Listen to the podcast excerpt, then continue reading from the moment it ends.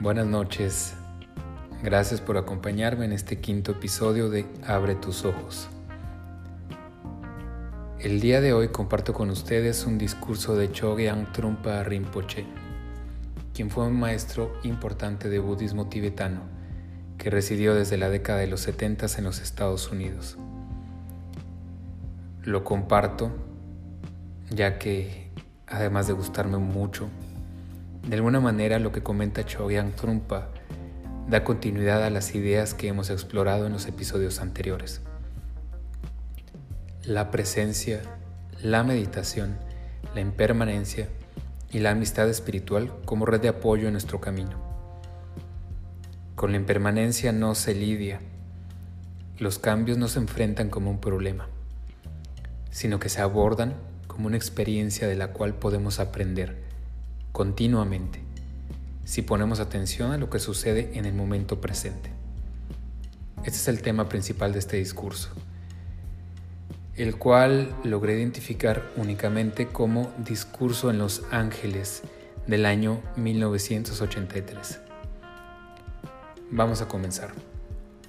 Así que, por favor, relájate y prepárate. Centra tu mente por unos momentos. Escucha tan atentamente como te sea posible. Vuélvete solo oídos, mantente presente, porque algo de inmenso valor está siendo compartido en este momento. La espiritualidad es un concepto particular que hace referencia a nuestra relación con la intuición Espíritu, no en el sentido de bebida alcohólica, o espíritu en el sentido de fantasma, sino espiritualidad en el sentido de descubrimiento personal. En las tradiciones teístas existe una idea general de apegarse a la palabra, y esa palabra podría ser un sonido primordial, el logos, villa, cualquier otra cosa. Así, tratamos de establecer periodos para la realidad, al proponer sucesos históricos que nos resultan muy satisfactorios. Lo sagrado fue en el inicio y desde ahí comenzó a permear su gloria. Por otra parte, la tradición no teísta es muy clara en que el suceso histórico no es relevante. Lo que es realmente importante es el aquí y ahora. Lo que es ahora, aquí, donde tenemos problemas de todo tipo. El teísmo tiende a recubrir las cosas con una capa de seguridad. Así, ciertos actos son considerados como contrarios a lo divino y otros son gratos para la divinidad, cualquiera que ésta sea. Sin embargo, en el no teísmo, no rechazamos nada, ni nos complacemos con alguna cosa en particular, sino que tratamos de usar la experiencia disponible que existe en este lugar, en este momento, lo que es definitivamente presente. No tiene caso evocar un pasado o desear tenerlo ahora. Ese momento presente no es necesariamente placentero no hablo de una experiencia mística, nada mágico. De lo que hablamos es simplemente de la hora, directo. Lo que estamos experimentando todos en este momento. El sencillo presente. Nada complicado, es simple, conciso, directo. Y, sin embargo, desde ese momento presente, surge una inteligencia sensitiva al estar constantemente interactuando con la realidad uno a uno, momento a momento, sin cesar. Obtenemos nuestra inteligencia básica de la presencia. Incluso somos capaces de experimentar una gran precisión al actuar en el ahora, porque encontramos dónde están los problemas, dónde las promesas encontramos disciplina. pero no hemos estado en el presente apropiadamente en mucho tiempo. Nos sentimos amenazados por el presente, por lo que viajamos al pasado y al futuro. Creamos expectativas y repasamos nuestra autobiografía cuando estamos aburridos o nos sentimos temerosos. Poner atención a los recursos que existen en nuestra vida. Una vida tan rica la que vivimos, incluido el aburrimiento. Nuestra vida está llena de todo tipo de cosas que son espectaculares, coloridas, aburridas, dolorosas. Todas estas opciones presentes en todo momento. Sin embargo, ninguna de ellas puede ser considerada como buena o mala por sí misma. Todo lo que experimentamos es incondicionado, no viene con una etiqueta que dice esto debe ser considerado bueno, esto malo, amor, odio, toda clase de cosas. Y aunque lo experimentamos, realmente no lo vivimos, no lo escuchamos de manera apropiada, no consideramos que nos lleve hacia ningún lado, lo consideramos una batalla constante y así esperamos la muerte. Ese es el problema es no confiar en el presente, que lo que sucede en este momento posee una gran cantidad de poder. Y es tan poderoso que no podemos siquiera mirarlo a la cara. Y es por eso por lo que pedimos prestado al pasado o invitamos al futuro todo el tiempo. Y tal vez por eso buscamos la religión. Tal vez por eso marchamos en las calles o nos quejamos de la sociedad. Tal vez es que por esa razón votamos por la presidencia. Es realmente irónico y a la vez gracioso. Sin embargo, hay problemas, por supuesto.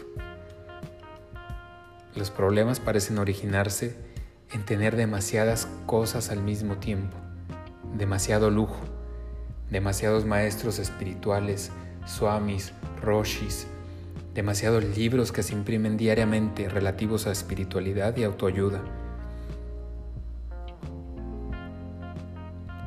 Todas esas situaciones son problemáticas, no porque en sí mismas sean inútiles o carezcan de ese ingrediente divino. Incluso pueden ser grandes joyas. No obstante, la forma en que nos relacionamos con todo esto es lo realmente problemático, por la razón que consumimos todo tipo de información para alejarnos del presente. Cesamos nuestro aprendizaje, pero exigimos niñeras, biberones y pañales a diestra y siniestra en nombre de la espiritualidad, en nombre de una situación social, en nombre de la economía, del amor o de cualquier otra situación que se nos ocurra y ya estamos algo grandecitos. Y por decirlo de una forma directa, aunque sabemos ir al baño, aún así, en lo fundamental, seguimos usando pañales. Alguien llena nuestro biberón y constantemente estamos succionando, lactando. Y cuando nos estresamos, succionamos más fuerte. Y a eso le llamamos práctica. Ocasionalmente acudimos con algún maestro espiritual, convivimos con él y lo pateamos, le vomitamos encima, le ensuciamos y exigimos que nos alimente y que nos cuide, básicamente que haga de niñero. En este momento lo que estamos haciendo es una especie de plaza sésamo. Y aquí estamos. La razón por la que no podemos madurar y crecer es porque no estamos en el presente. Estamos en el pasado o en el futuro demasiado tiempo. Esta parece ser la situación más problemática. Si podemos realmente trascender nuestra situación infantil completamente, a fondo, minuciosamente, entonces seremos capaces de observar la primera fase del prajna. Prajna es un término en sánscrito. En tibetano el equivalente es shura, término que literalmente significa superconocimiento. Pra significa super, extra. Jña, conocimiento, sabiduría. She, conocimiento, sabiduría. Rav, lo mejor.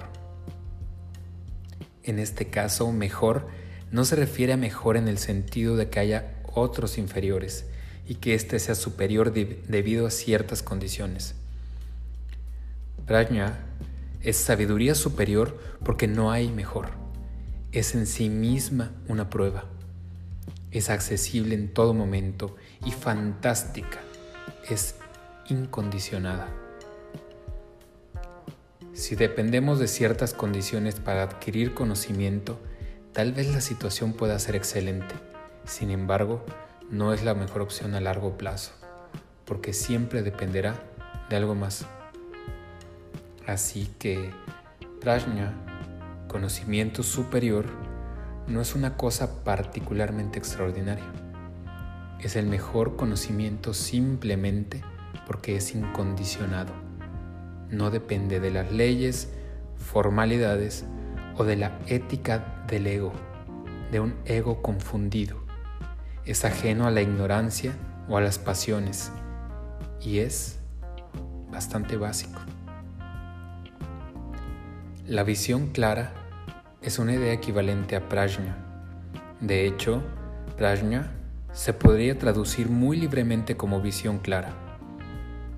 Esta visión clara es una forma de observar el mundo de fenómenos que contiene el presente y el fantástico punto de vista que contiene, así como la lección y el proceso de aprendizaje que está sucediendo ahora. Y si lo rechazamos, no tenemos forma de educarnos porque no tenemos con qué comenzar. Si no tenemos brazos, no podemos usar guantes. Si no tenemos ojos, no podemos ver. Tan sencillo como eso.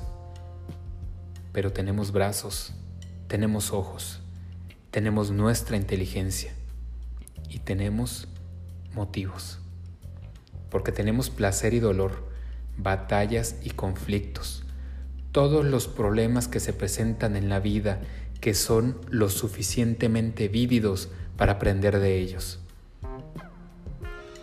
De acuerdo con la tradición budista, a esto se le conoce como la enseñanza viva, el Dharma en la vida diaria. Dharma refiriéndonos a las enseñanzas del Buda, el Buda Dharma, que se basa en lo escrito, textos elaborados en los 2500 años de tradición budista y también en la experiencia, que por supuesto está conectada con la información escrita. Y esta información escrita no es considerada una orden o un mandamiento, es una mera sugerencia, es como la luz roja en el semáforo, que te indica que es peligroso cruzar. Una vez que te informa que es peligroso cruzar, a la información le acompaña la experiencia. Así que puedes obedecer o puedes acelerar. Y después frenar de golpe y patinar. Y tal vez impactarte y quedar reducido a chatarra, que generalmente es lo que pasa. Esta es la base de lo que hablamos ahora conocimiento y experiencia, juntos, unidos. La experiencia y la información que tenemos aquí, en nuestra vida diaria, en la que suceden múltiples situaciones que contienen el vivo ejemplo del Dharma. Y el Dharma solamente puede ser observado en el presente. La experiencia sucede ahora, no en el pasado ni en el futuro y los accidentes solo pueden suceder ahora, en el presente, a menos que estemos viendo la televisión o una película. Las situaciones de la vida desde este punto de vista, no son consideradas como problemáticas en lo absoluto, sino como algo con lo que hay que trabajar, como fantásticas lecciones de donde recopilamos información, parte de un proceso de aprendizaje. Y así arribamos a la segunda fase del prajna, que consiste en un proceso de pensar, de contemplar, de comprender. En este caso, contemplación no es equivalente a meditación, sino un proceso de pensamiento que revela estas experiencias, en el cual comenzamos a enterarnos por qué nos apresuramos en el tráfico y por qué nos pasamos el alto. ¿Por qué lo hicimos? Tengo una junta urgente, tengo una cita, o estoy molesto con la ciudad, con mi vida, conmigo, o estoy discutiendo con alguien y simplemente aceleré. Todo tipo de problemas de esta clase, que son una fantástica demostración del Dharma, de la verdad.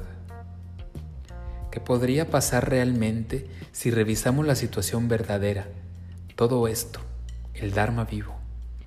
¿Con qué tipo de problemas podríamos encontrarnos? Aprender no es algo como la razón por la que aceleré es porque tuve una infancia terrible. Esa no es la aproximación adecuada. Y si esa es tu aproximación, es problemática, porque de alguna manera está ligada a los conceptos a las palabras, a los libros, más que a la experiencia personal y directa de las cosas. Y cuando la experiencia personal sucede, es bastante real, vívida. El Dharma vivo está ahí. Ahora llegamos a la siguiente fase, el tercer prajna, que es una práctica de meditación en la que comenzamos a trabajar con las situaciones que hemos encontrado en nosotros frecuentemente. ¿Qué hemos encontrado de nosotros mismos? Para trabajar a fondo con eso. En este punto, la práctica de meditación también requiere encontrar un maestro que no te mienta o que no te use, que no te vea como una presa como un sujeto en términos de cómo te vería Mussolini, Hitler o Mao Zedong, sino alguien que pueda trabajar de verdad contigo. Un maestro que tampoco se encerraría en un closet a lidiar con sus cosas para luego salir y ser todo gracia y dulzura. Un maestro que verdaderamente te pueda mostrar o compartir, incluso si no es tan avanzado. Podría compartir contigo sus neurosis, su viaje, su proceso contigo. Y podrías trabajar con esa persona la que, básicamente, ahora es un amigo espiritual, Kalyana Mitra, alguien con quien simplemente puedes relacionarte a un mismo nivel. Además, también rodearse de un grupo de compañeros que trabajen juntos con este tipo de situaciones para que la noble amistad, Kalyana Mitra, no tenga un cuello de botella y solo se nutra por una vía, sino que se cuente con un grupo, una sanga, una comunidad que evolucione junta, que se expanda, que se solidifique, que cree un ambiente de lucidez que se transmita a la persona individual. Trabajar con esta práctica disciplinada, con la práctica con un maestro competente, y la práctica con el grupo. Disciplina de grupo construida por la disciplina individual. Se trabaja de forma individual, en grupo. Meditación grupal. En este sentido, el propósito de la meditación no es olvidar los problemas que uno descubrió anteriormente, sino trabajar con ellos, con un sentido común, con disciplina con calidez, con empatía, con compasión y con una actitud amorosa. Hacia uno mismo para comenzar y con generosidad para con los demás. De esta manera, en la práctica de meditación sentada, trabajamos y procesamos las situaciones, nuestros problemas, así como con nuestras fantasías sobre el futuro, trayendo todo a la superficie y al hacerlo generamos una amistad interior. Y comenzamos a observar lo que estamos haciendo, a generar un entendimiento de lo que uno es, de lo que se trata todo esto. Descubriendo también que realmente no se puede encasillar todo lo que sucede, que no podemos seguir calificando todo como esto es bueno y esto es malo. Que el ser humano fundamentalmente no está condenado. No existe cosa alguna como la decadencia del ser humano. Son solamente neurosis individuales temporales que son acumuladas, a las que nos volvemos inmunes o adictos, pero con las que se puede trabajar. Recurrimos a técnica de meditación sentada, que es una muy sencilla, simple, ordinaria. No hay ceremonias, campanas, visualizaciones o trompetas. Simplemente estar en tu cojín y regocijarte en el aburrimiento. Con lo que estamos imitando al Buda mismo, quien se sentó por mucho tiempo debajo de un árbol, regocijándose en su aburrimiento. Es lo que intentamos, emularlo. Si Él fue capaz de hacerlo, es posible que nosotros también podamos. Y aunque hayan pasado siglos y nuestra sociedad ha cambiado, nuestra mente no ha cambiado. Es una mente similar, con los mismos problemas, con las mismas pasiones, con los mismos conflictos, y todo ha estado ahí siempre. Y si Él fue capaz de trabajarlo de esa manera, nosotros también somos capaces de hacerlo. Es lo que tradicionalmente se conoce como tomar refugio en el Buda como un ejemplo. A Milarepa, el gran yogi del Tíbet, alguna vez un discípulo le dijo, Tú debes ser la encarnación de un gran ser, porque obtuviste la iluminación en una sola vida. Milarepa le contestó, Eso que dices podría ser un gran insulto. Mi práctica es el mejor ejemplo que presento a ustedes de que un simple ser humano ordinario como yo puede obtener la liberación en una sola vida. No llegué aquí por virtud de encarnaciones ni tonterías de ese tipo, por así decirlo. A eso precisamente es a lo que me refiero. La meditación no es una forma de salvación milagrosa sino una forma de trabajar a fondo y apropiadamente con nosotros mismos. Y el prajna de la meditación sentada en esta fase es tan vasta que comenzamos a detectar múltiples problemas de todo tipo. Toda clase de problemas infinitos, problemas para meditar, con el lugar donde meditamos, hasta problemas con las expectativas que generamos. Visión clara no implica que nos volveremos mentales y analíticos, probando punto por punto,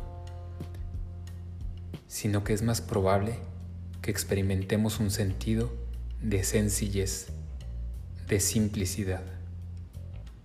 Y eso es todo. Sentarnos, respirar.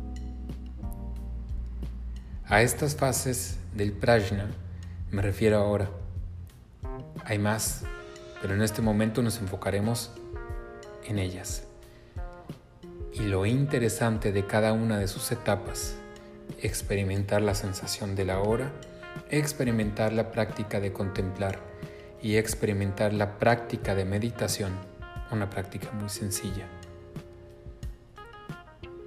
Así que todas las situaciones se trabajan con un sentido crítico e inquisitivo, para que no continuemos simplemente succionando el biberón que nos llenaron o adoctrinados con conceptos de algún tipo, sino que simplemente incluyamos esas situaciones en la visión de nuestro camino a la iluminación, aunque falte mucho para llegar ahí.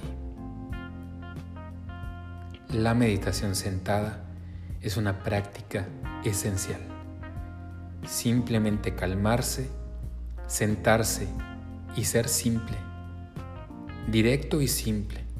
Sencillo y simple. Y una vez que comenzamos a hacer esto, nuestra mente pequeña comienza a expandirse. La forma miserable en que nos relacionamos con nosotros mismos comienza a cambiar y se convierte en deliciosa y agradable. Puedes pensar que eres inadecuado y aún así comenzar a darte cuenta, mediante esta práctica básica, de lo adecuado que eres. Y en este punto es el que conocemos como el primer vistazo a la naturaleza búdica, el primer destello para darnos cuenta que no somos unos condenados, no somos una tribu perdida.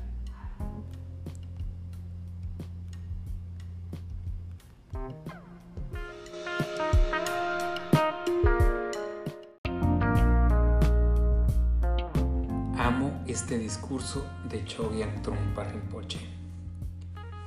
Es tan clara y básica la aproximación que nos sugiere hacia la práctica de meditación que de alguna manera se entiende como natural.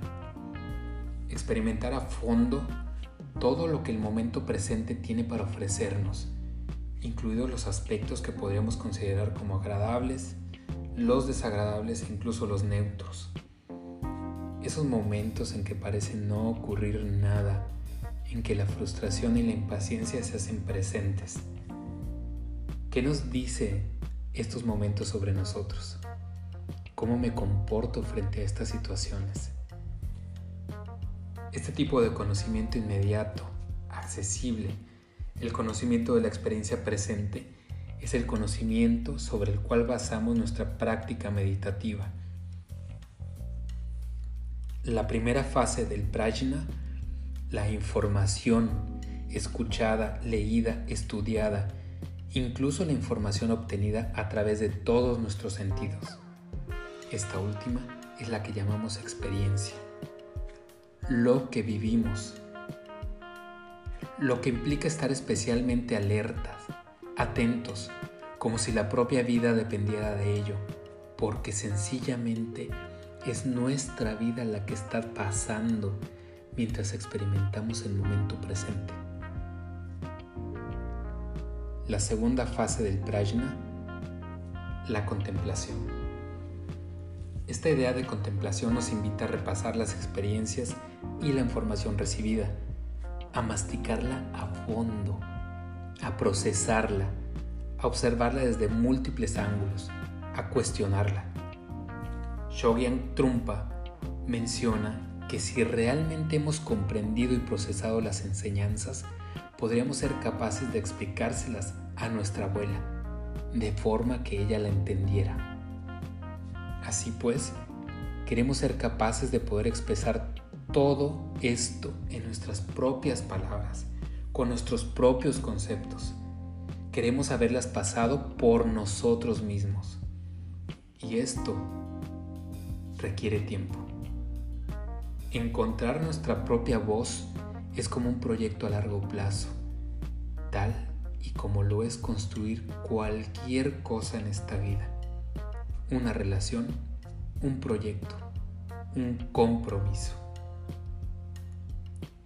La tercera fase del prajna, la meditación, en la que hemos incorporado las enseñanzas de tal manera que forman parte natural de nuestra expresión. Son parte de nosotros. Parte de nosotros como se vuelve cualquier hábito, como se vuelve la comida, como se vuelve una pasión que abrazamos. Por eso, esta práctica requiere pequeños bocados trabajar con piezas pequeñas una y otra vez, hasta integrarlas verdaderamente, profundamente. Prajna implica conocer y encontrar las preguntas adecuadas que guíen nuestro camino frente a cada situación. ¿Qué sucedería en la vida real? ¿Quién soy frente a esto? de tal manera que nuestro aprendizaje sea la vida misma y éste se obtenga a partir de la presencia en el ahora. Prajna no invita a recibir respuestas, ideas preconcebidas, invita a más preguntas, preguntas sin categorías, aplicables solamente a la situación presente que cada uno de nosotros experimenta momento a momento y de la que nadie más es capaz de hablarnos. Prajna invita a abrazar el maestro interior, a traerlo a la superficie en su forma abstracta, inquisitiva y a experimentar constantemente nuestra vida con profunda y total atención. Muchas gracias por haberme acompañado en este episodio. Un fuerte abrazo.